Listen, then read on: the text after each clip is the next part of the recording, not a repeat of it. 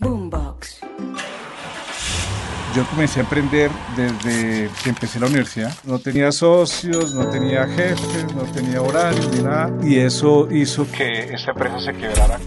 Hugo Cortés, fundador de EasyTech, es el cerebro detrás de los parqueaderos inteligentes en Colombia, Paraguay, Puerto Rico, Ecuador y Guatemala. Ponte cómodo y activa desde ya todas las notificaciones en todas las plataformas de audio como Spotify, Deezer, Apple Podcast y Google Podcast para no perderte ningún episodio de Emprender, Fallar y Triunfar.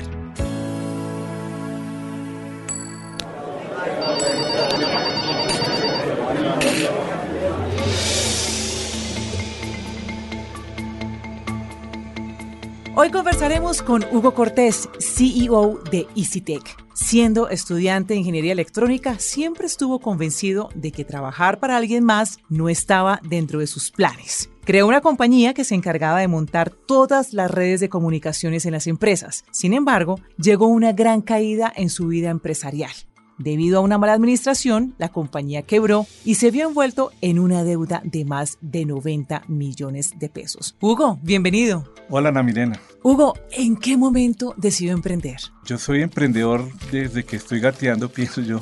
Yo comencé a emprender desde que empecé la universidad, tal vez antes de la universidad, desde el colegio, con cosas muy pequeñas, pero la universidad, como lo mencionaba en la introducción, cuando yo estaba en quinto semestre de ingeniería electrónica, mi papá tuvo una dificultad que fue una de las caídas económicas más grandes del mundo, del país, sobre todo en la construcción, y hubo un semestre en el que no habían recursos para pagar mi matrícula. En ese momento pues me preocupé porque realmente yo, ah, yo, soy un apasionado por la electrónica y siempre quería terminar mi carrera a tiempo y salir lo, antes posible. Un amigo de la universidad que me quería tanto me dijo, venga, no, no sé qué sin estudiar, yo le presto y págueme el otro año cuando termine, cuando trabaje, cuando sea empleado y me paga cuando pueda pues yo aproveché eso y él me prestó para ese semestre y yo pagué ese semestre gracias a un amigo. Pero dentro de mi cabeza me quedó sonando que yo no podría volver a pasar por una situación de estas y fue en el momento que comencé a hacer unas máquinas, unas máquinas de marcianitos, unas máquinas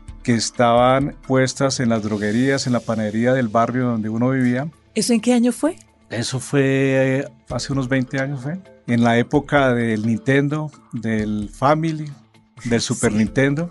En esa época pues estaba de moda Mario Bros, Mario Bros 3, Mortal Kombat. Lo recuerdo perfectamente. Ese, ese, tipo de juegos, exactamente. Y así como yo había mucha gente, muchos niños afiebrados, y yo era el que ponía las maquinitas que eran hechas en una carpintería del barrio. Yo compraba televisores en la décima, en el centro de segunda, los, los desbarataba y ponía la pantalla y me iba a San Andresito y compraba el Nintendo y los barataba y ponía los controles para que la máquina funcionara. Ponía un, un temporizador que era algo que recibía una monedita y después de dos minutos o tres minutos sonía un pitico, pi, tenían que echar otra moneda para poder seguir jugando. Entonces, esas maquinitas me, me, fue demasiado bien. Yo era el culpable de que las mamás sacaran a los niños de la orejita ya porque no había llegado a la casa después de estudiar. Pero Hugo, ¿usted cuando decidió montar ese negocio, hacer esas máquinas, digamos que estaba convencido de que le iba a ver bien o usted hizo esta apuesta sin saber qué iba a pasar? No, no, ni idea, ni idea. Era yo, probando. era probando. Yo sabía que, que, a los niños les gustaba. Yo decía, aquí no hay pierde. Todos van a querer jugar. Y el de la droguería era un gana-gana, ¿no? El de la droguería ganaba el 30% de lo que produciera la máquina. Él no hacía nada, simplemente me daba electricidad nomás y yo ponía todo. Yo hacía toda la inversión y todo eso. Y yo trabajaba un día al mes nomás yo iba a cada mes a, recoger la plata, cogía las monedas, las contaba, el 70% de lo que hacía la, máquina era para mí, lo llevaba en un, en un morrar, el otro 30% quedaba para el de la droguería. Y yo lo que analizaba era que cuando se me estaba bajando los ingresos cambiaba el juego, entonces pasaba Mario Bros de aquí y lo pasaba para la droguería del otro barrio y el del otro barrio, el, el, el juego de FIFA lo traía para aquí para que variaran y que no se cansaran del juego, entonces yo hacía solo cambio de juegos y todo el recorrido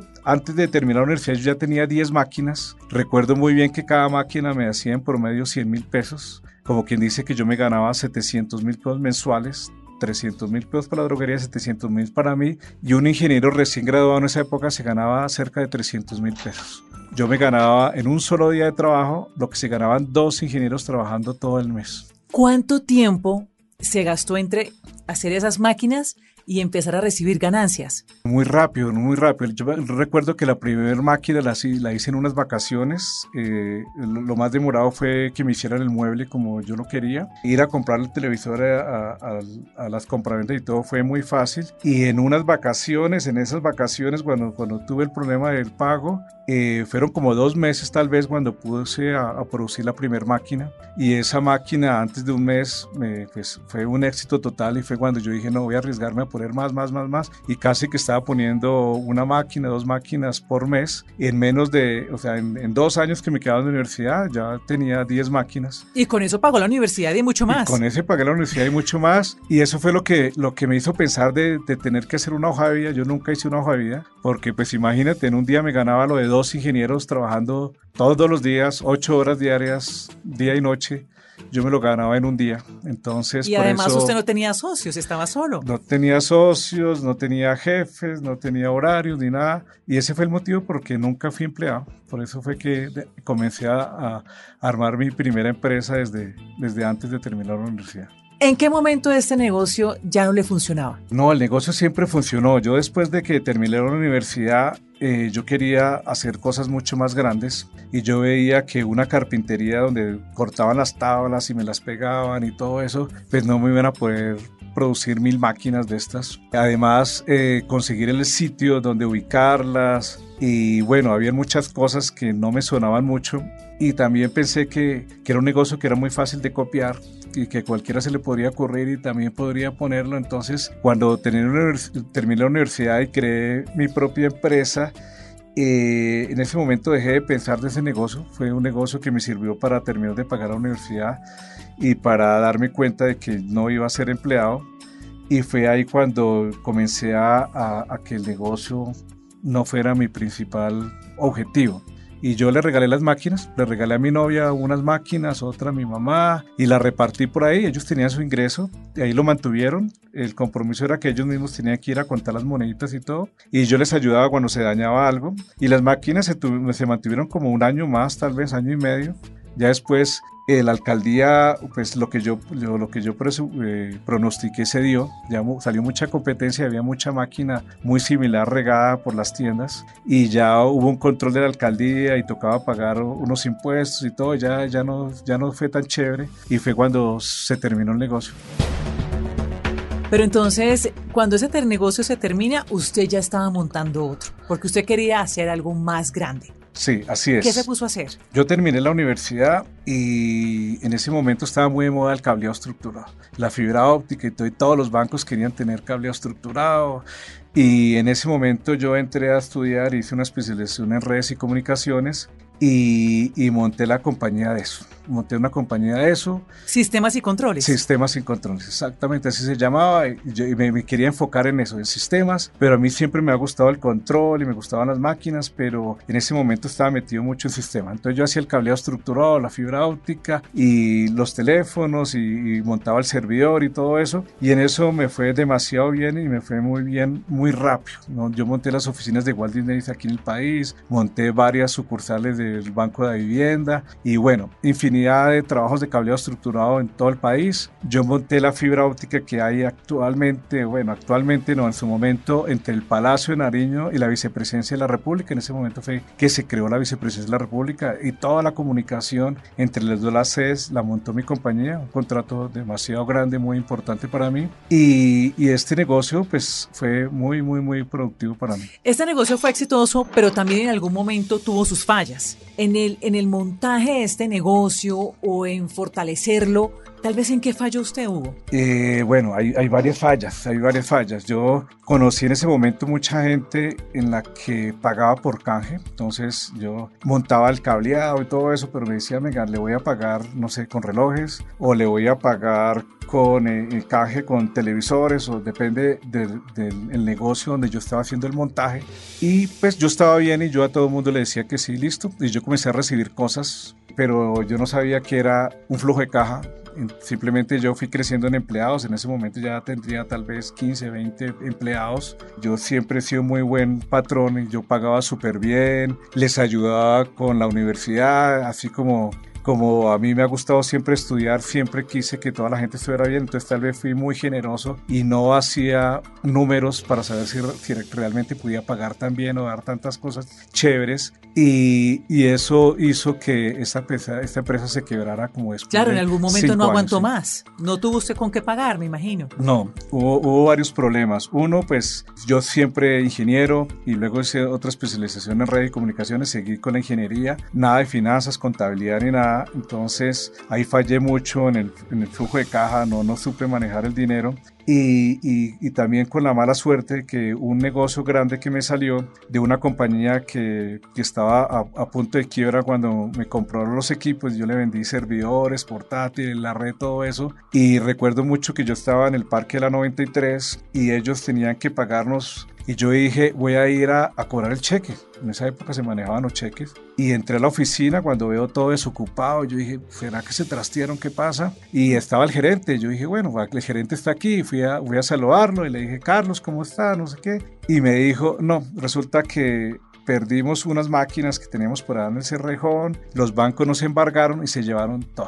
Y no tengo con qué pagarle. Y no tengo con qué pagarle, pero tranquilo que nosotros sabemos lo, lo bueno que ha sido usted con nosotros, su emprendimiento, cómo, cómo lo ha llevado. Y de los primeros que le vamos a pagar es a usted. Entonces no se preocupe, tranquilo, no se vaya a amargar la vida por esto. ¿Y usted confió? Su, su plática, yo confié, yo confié y pues después de 20 años nunca recibí un peso. Obvio que lo primero que pagaron fue a la DIAN, pagaron en toda la parte de liquidación de prestaciones sociales, etcétera, etcétera, y nunca recibí ni un peso. Pero yo siempre eh, estaba en contacto con ellos y me decían, no, ya casi, vamos en esto una liquidación y todo. Y yo pedí plata prestada a gente que me prestaba en usura 5 o 6% mensual o al 10% mensual. Comencé a quedarle mal a los proveedores porque finalmente eh, yo financié a ellos porque a mí me financiaban, entonces yo tenía crédito con IBM, con Hewlett Packard, con este tipo de empresas en ese momento, lo que eran los mayoristas. Comencé a quedarles mal, entonces ellos comenzaron a, a pararme los despachos, en los bancos comenzaron a reportarme, entonces ya no me hacían refinanciamiento,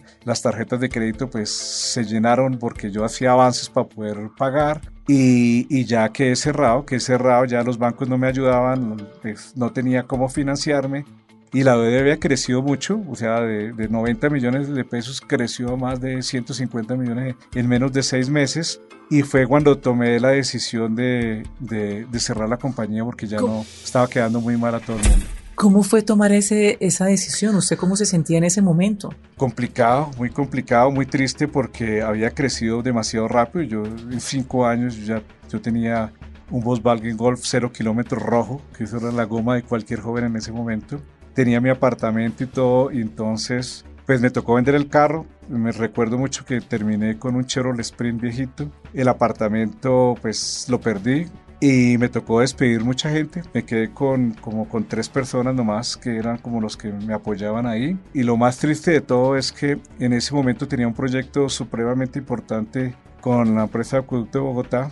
Un proyecto para automatizar para, a través de inteligencia artificial automatizar un banco de pruebas para los medidores del agua. El medidor que tú tienes en la casa, que te mide cuántos litros y cómo te cobran y todo eso. Teníamos un proyecto muy interesante y el proyecto estaba a punto de terminarse, pero en ese momento no, no pude, no tenía cómo pagar los ingenieros ni cómo terminar algunas compras y todo eso. Y tristemente me tocó entregarle a los ingenieros para que ellos mismos lo pagaran y terminaran el proyecto.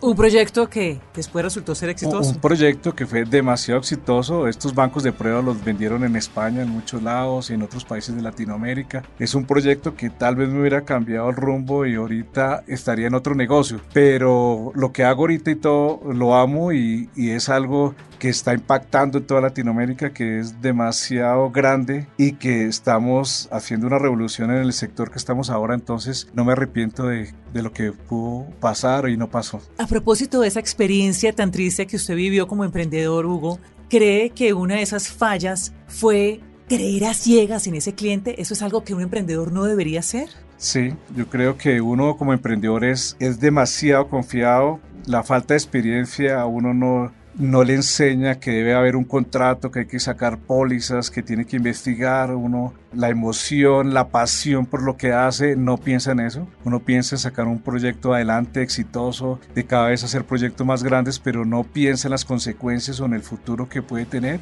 Y eso fue de las fallas más grandes, de los errores más grandes que cometí. Además, recibir plata y vestirme de Hugo Boss desde los pies a la cabeza, ese tipo de cosas, no, un poco irresponsable en ese sentido, pero en ese momento la pasión y todo, pues uno no lo veía nada de malo. Es una inmadurez de emprendedor, ¿no? Es una inmadurez de, emprendedor y más que de pronto, pues yo nunca tuve un trabajo, o sea, nunca supe que era cumplir un horario, etcétera, etcétera. Entonces, de pronto también hizo falta haber tenido unos años de experiencia en alguna compañía. Esa es una de las recomendaciones que hacen justamente los expertos hoy, que usted, si quiere ser emprendedor, primero aprenda a ser empleado y todo lo que eso acarrea, ¿no? De acuerdo, de acuerdo. Yo lo que quería era solo estudiar, estudiar, estudiar. Entonces eh, entré a estudiar una, una, maestría en automatización industrial en, los Andes y después de que me quebré, yo dije, no, yo lo que tengo que estudiar es más bien administración. Entonces entré a hacer mi MBA y el MBA sí me cambió demasiado y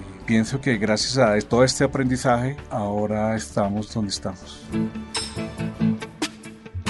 Y entonces hablemos de EasyTech, que es en lo que estamos. Es una empresa que ya tiene cuántos años, cuánto tiempo. EasyTech tiene 16 años y es la compañía número uno en el país en automatización de parqueaderos. ¿Qué eh, es la automatización de parqueaderos? Automatizar cualquier proceso es ponerle tecnología, es hacer que existan menos personas para el manejo, que sea más preciso, que sea más confiable, que haya menos error. Y lo que nosotros hacemos es coger el parqueadero y desde el ingreso, pasando por el pago y la salida, todo el software, todos los equipos, las máquinas, todo el proceso que se requiere para manejar un parqueadero de manera inteligente es lo que nosotros hacemos. En esta conversación, Hugo, estamos hablando en esta ocasión de las fallas, de las equivocaciones. En esta empresa, ¿en qué se ha equivocado? Son varias cosas. Al comienzo nosotros queríamos hacer todo, nosotros queríamos hacer las tarjetas, hacer los muebles, hacer todo y después nos dimos cuenta que todo está inventado que uno no agrega valor haciendo una tarjeta, poniendo el microcontrolador, haciendo el impreso y yo soy el más duro en electrónica y todo eso no agrega valor. Realmente lo importante es desarrollar software, lo importante es hacer un buen servicio, el servicio lo es todo y traer lo que ya existe, no inventárselo. Entonces todo lo que ya existe, lo que ya, ya está en el mundo, en cualquier lado, o sea, lo que no haya en Google es porque realmente no existe, pero todo lo encuentra uno ahí. Entonces comenzamos a importar las cosas y nosotros simplemente le hacíamos el toque aquí de planatizar como dicen por ahí, para que se sirviera para la cultura de aquí de nosotros. Entonces, nosotros simplemente hacíamos los muebles y todos los equipos los importábamos y comenzamos a hacer un producto que ya no era hecho por nosotros completamente, sino que era un producto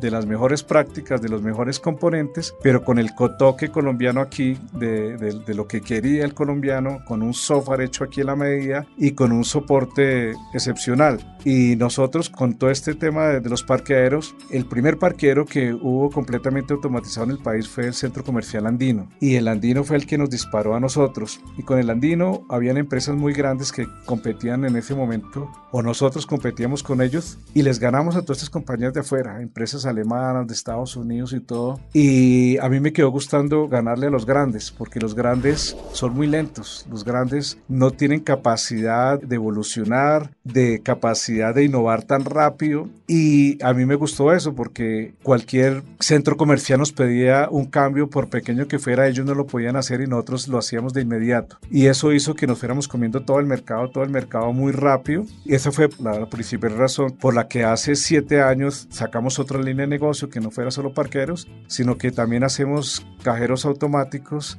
que no son para bancos. Ya tenemos más de 2.000 máquinas de, de manejo efectivo en el país que no son para bancos y ahí la competencia era los grandes fabricantes de cajeros automáticos como Divo, NCR, IBM en ese momento y, y, nos, nos quedó gustándole ganarle a los grandes. O sea, uno como colombiano, como emprendedor y de todo, no hay que tenerle miedo a nada y un grande es más fácil ganarle. Ellos tienen toda la plata del mundo, tecnología, tienen todo, pero sus procesos, sus modelos son muy lentos y eso le da a uno una, una ventaja muy grande. ¿Qué dificultades tuvo en pandemia? En pandemia muchas, muchas, demasiadas, demasiadas dificultades. Nosotros, la primera compañía, como te conté, se quebró por caja Y en este negocio de automatización de parqueaderos lo primero que hice fue tener un negocio que no dependiera solo de proyectos, sino que me diera caja para poder pagar la nómina y para pagar arriendos, etcétera, etcétera. Y la ventaja que tiene es que nosotros vendemos el parqueadero y eso va atado a otro contrato de mantenimiento. Entonces, tú no solo vendes una solución, sino que durante cinco años te van a pagar mensualmente por dar un buen servicio. Entonces, nosotros teníamos asegurada la caja de la compañía por muchos años, porque así como hay proyectos que se acaban y se renuevan, hay otros nuevos y la caja estaba asegurada, entonces nosotros podíamos no vender ningún proyecto en todo el año y no iba a pasar nada, teníamos asegurado los sueldos, teníamos asegurado los servicios públicos, teníamos asegurado todo, entonces si no vendíamos no pasaba nada. Y era el mundo ideal. Un centro comercial como los centros comerciales que hay en el país tan grandes, como un Santa Fe o como un Plaza Imperial, Andino, uno nunca iba a pensar que un centro comercial se va a quebrar o me va a dejar de pagar. Entonces, pero nunca esperamos que una pandemia cerrara todo el país y lo local. Nadie esperaba que llegara una pandemia. Nadie, nadie, absolutamente nadie. Pero yo pienso que de lo mejor que nos ha podido pasar a nosotros es que llegara la pandemia. Uno coge a veces como una zona de confort y todo, y tiene que pasar este tipo de cosas como para que uno reaccione o haga algunos cambios. Cuando ocurrió la pandemia, lo locales por el local cerrado, dejaron de pagar la administración al centro comercial. Y el centro comercial con sus proveedores, pues dejó de pagarle a sus proveedores también. Y unas máquinas guardadas, cerradas, que no estaban trabajando, pues no requerían mantenimiento. Entonces lo que teníamos fijo, que nosotros pensamos que nunca en la vida nos iba a pasar, pasó en este momento y comenzamos a dejar de recibir. No todos nos dejaron de pagar, pero algunos nos pagaban la mitad, otros el 70%. Los ingresos se nos fueron al piso. Para mí la gente es todo, para mí todo lo que yo he hecho en la vida y en las empresas siempre ha sido gracias a toda la gente que tengo. Y mantuvimos a toda la gente en pandemia, no despedimos a nadie, pero no sabía cuánto iba a poder aguantar con eso porque no habían ingresos. Y en todos estos tiempos encerrado en la casa, donde no podíamos salir, donde no podía hacer nada, fue cuando yo pensé, bueno, tenemos que inventar algún producto para ayudar a los centros comerciales.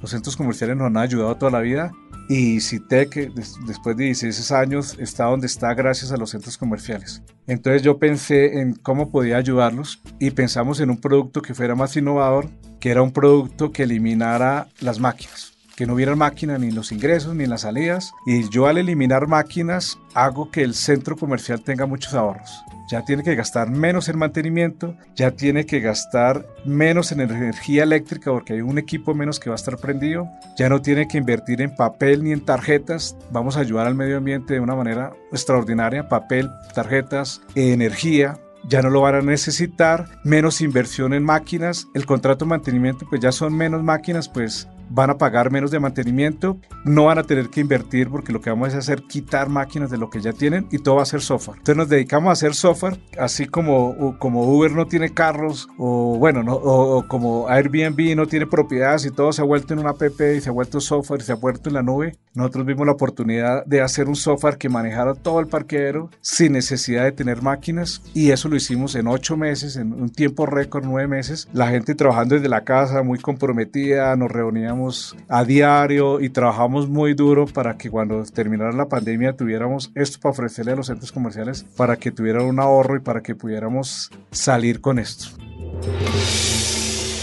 Hugo, usted ha tenido y nos ha contado aquí un recorrido interesante como emprendedor, un recorrido en el que pues ha estado o ha tenido éxito, un éxito importante, pero pues también ha quebrado, ha sido como una montaña rusa. Hemos hablado hoy de esas dificultades. Pero me gustaría que habláramos también de los éxitos que ha tenido. ¿Le parece si nos encontramos en otra oportunidad y hablamos de eso? que sí. No todo tiene que ser triste, no todo es triste como emprendedor. No, no, no, y no todo puede ser alegría, ¿no? Porque siempre que lo invitan a uno, uno, cuenta toda la parte alegre y por qué el éxito y todo lo que ha logrado y cómo lo ha logrado. Pero rico también aportar y, y mostrar que no es fácil y que cuando uno lo ve en este momento, pues que sepan cómo fue, cómo llegó y de ahí se aprende mucho porque lo importante aquí siempre es con la cabeza arriba y para adelante y siempre soñando más y siempre pensando en que se puede llegar más lejos.